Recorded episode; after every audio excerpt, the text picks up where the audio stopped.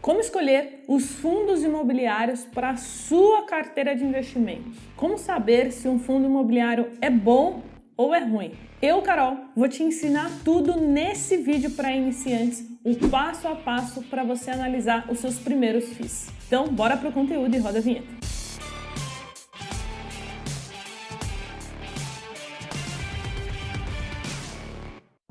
E antes da gente começar, um recado muito rápido. Se você quiser estudar com jovens na bolsa, conheça o nosso treinamento completo, o curso Investindo do Zero.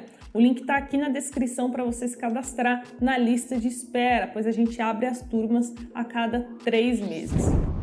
Nesse vídeo, eu separei um checklist de seis passos para a gente analisar um fundo imobiliário. Mas antes, eu quero mostrar aqui para você na prática onde que a gente vai encontrar essas informações. O primeiro site gratuito, é só você digitar aí no seu celular ou no seu computador, se chama Funds Explorer. Aqui você terá um compilado de muitas informações sobre o fundo imobiliário que você quer estudar. O segundo site é o RI da empresa, do fundo imobiliário. Você vai digitar no Google o nome do fundo imobiliário e RI. Depois é só clicar aqui na primeira opção. Nesse exemplo, eu entrei no site da gestora Kinea, uma das melhores gestoras de fundo imobiliário do Brasil. E por fim, mas não menos importante, o site da B3 para você ver quais são os fundos imobiliários que fazem parte do índice FIX, que é o principal índice de fundos imobiliários do Brasil. E agora, uma dica para você: comece estudando os maiores fundos imobiliários do Brasil. Como a gente encontra essa informação? Você vem aqui nessa lista que a B3 disponibiliza gratuitamente para você e faz o download. Depois disso, você seleciona essa coluna e classifica do maior para o menor. E pronto, aqui a gente já tem os maiores FIIs que têm um peso maior no índice. Quais são eles? KNP11, HGLG11, KNCR11, IRDM11 e assim por diante. Ou seja, isso já é mais do que o suficiente para você começar os seus estudos nos fundos imobiliários.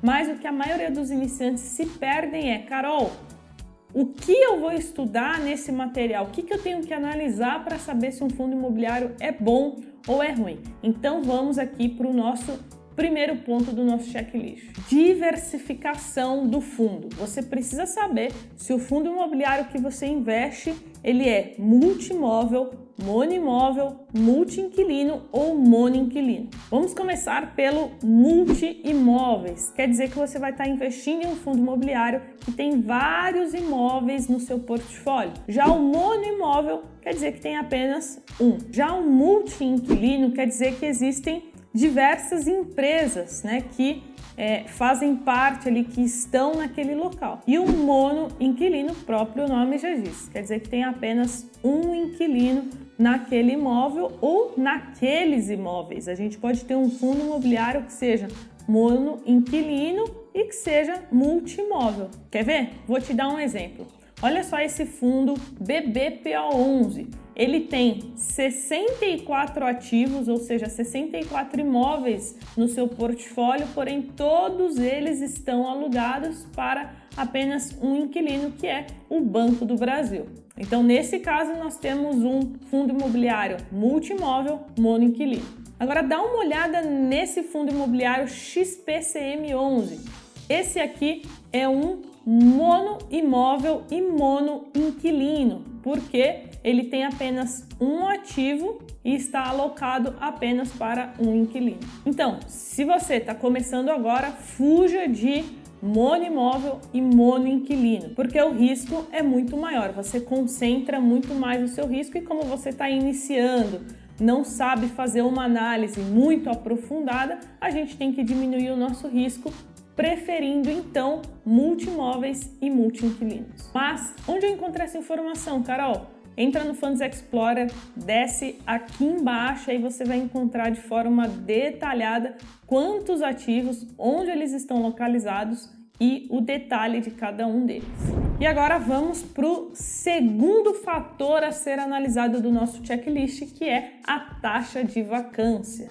A taxa de vacância ela é um indicador usado para mensurar o espaço que não está alocado no empreendimento. Só que nós temos dois tipos de vacância: a vacância física e a vacância financeira. Começando pela vacância física, é a relação entre o espaço não locado e o espaço total locável. Isso a gente chama, você vai encontrar nos relatórios de área bruta locável. E depois nós temos a vacância financeira, que é a porcentagem da receita de locação potencial das áreas vagas em relação à receita de locação total do fundo. Ou seja, a vacância física ela mostra o espaço ali em metros quadrados que está disponível e a vacância financeira ela mostra o quanto que aquele fundo ele está perdendo por não estar com aquilo ali alocado. Muito simples, né? Então, se a taxa de vacância está muito alta, quer dizer que a gente vai receber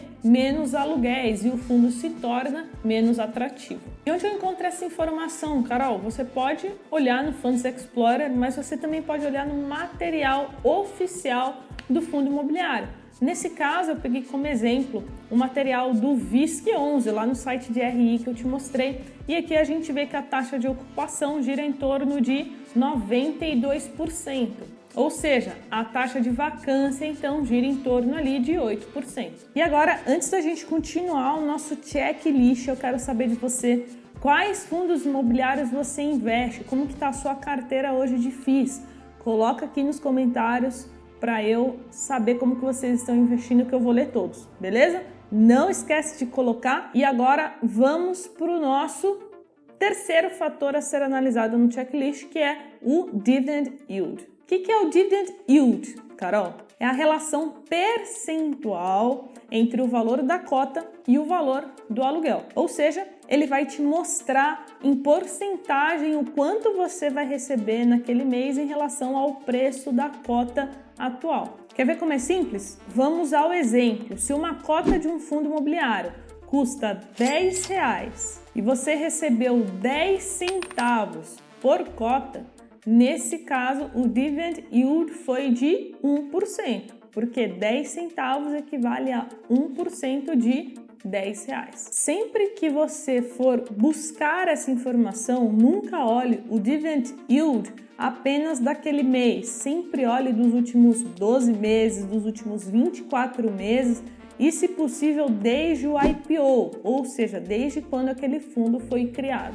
Essa informação a gente encontra aqui no Funds Explorer. Nesse exemplo eu peguei o KNP11 e eu venho aqui embaixo na parte de dividendos. Então, olha só, nos últimos 12 meses, esse fundo imobiliário pagou 16,39% de dividendos na conta. Lembrando que isso aqui já é totalmente isento de imposto de renda, ou seja, isso aqui já é o valor líquido que você recebe. E aqui embaixo a gente consegue ver em forma de gráfico que os dividendos eles vieram aumentando e isso tem uma razão. Esse fundo aqui é um fundo imobiliário de papel e os fundos de papel eles tendem a pagar excelentes dividendos quando a taxa Selic está alta. Então é por isso que os fundos de papel têm pago aí 1% até um pouco mais ao mês de dividendos. Mas talvez tenha ficado uma dúvida aí na sua cabeça, onde eu encontro, Carol, qual segmento é aquele fundo imobiliário? É de papel?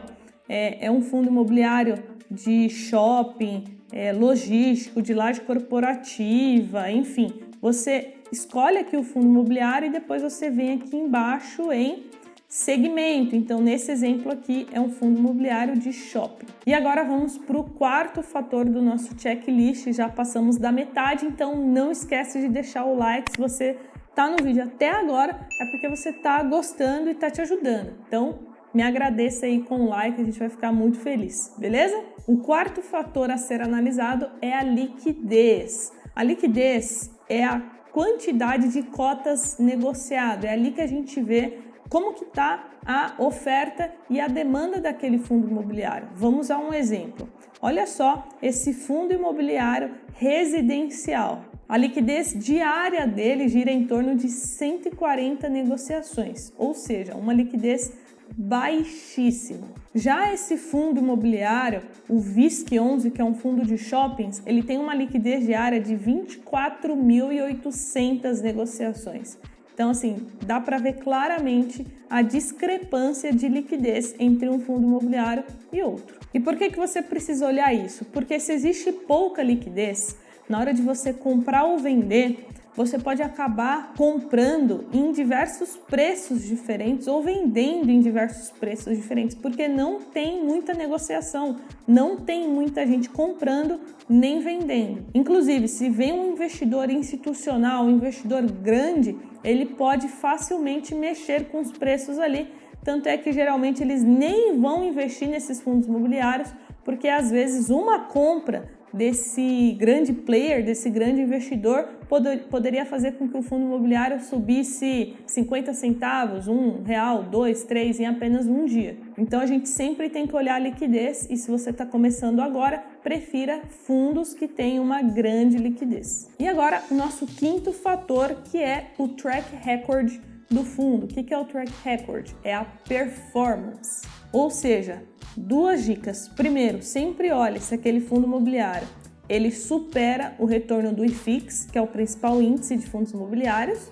E segundo, quanto mais antigo for o fundo imobiliário, melhor, porque aí a gente tem um histórico melhor. Você prefere investir em um fundo imobiliário que tem apenas seis meses de vida ou em um fundo imobiliário que tem 10 anos de vida? Então, quanto maior o histórico, melhor para a gente analisar. Então, para isso, eu entrei no material oficial do Fundo Imobiliário VISC 11. E lembrando que todos os relatórios de fundos imobiliários precisam é, te dar essa informação. Então, aqui no caso do VISC 11, a gente vê que o IFIX entregou 26% de retorno desde o início, aqui ó, desde 2017 enquanto o fundo de shoppings VISC11 entregou 43%. Ou seja, sempre olhe o retorno do CDI, do IFIX e do fundo imobiliário para ver se o FI ele supera aí os benchmarks. E olha só, estamos chegando ao fim. Já te falei aqui cinco pontos do nosso checklist. Espero que você esteja